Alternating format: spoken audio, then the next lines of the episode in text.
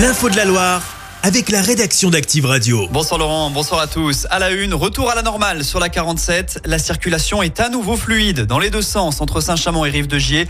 On vous rappelle qu'une opération escargot a été menée en début d'après-midi par une quinzaine de tracteurs à l'appel de la Confédération paysanne de la Loire. Le gouvernement vous a compris, c'est ce qu'a annoncé Gabriel Attal, le Premier ministre, est ce soir dans une exploitation et il vient de présenter certaines mesures pour répondre à la crise, comme l'accélération du versement des aides d'urgence pour les agriculteurs ou encore trois sanctions très lourdes contre des entreprises importantes ne respectant pas la loi Egalim. Retour chez nous, Casino récupère 367 millions d'euros pour la vente de ses parts en Amérique latine. Dans un communiqué, le groupe stéphanois annonce avoir cédé sa participation dans l'enseigne Exito. Cette dernière est présente en Colombie, en Uruguay et en Argentine.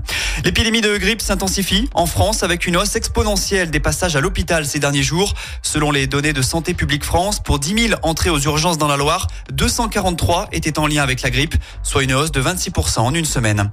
Une Stéphanoise lance le premier Waze du ski et ça démarre tout chousse. Tendez bien l'oreille si vous êtes sur la route pour rejoindre les stations. L'application Skiff pourrait bien vous être utile ce week-end.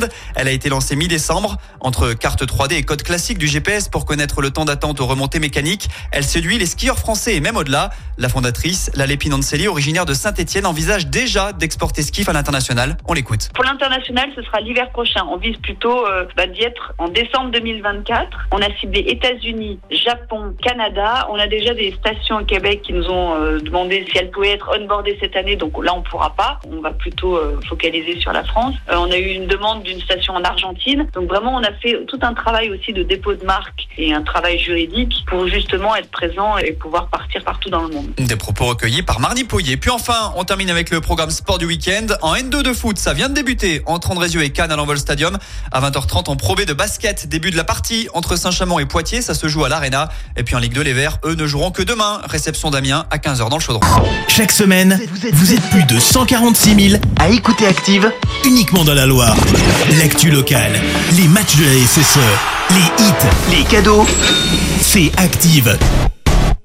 Source Médiamétrie, IR local, habitude d'écoute en audience semaine dans la Loire des 13 ans et plus, de septembre 2021 à juin 2023.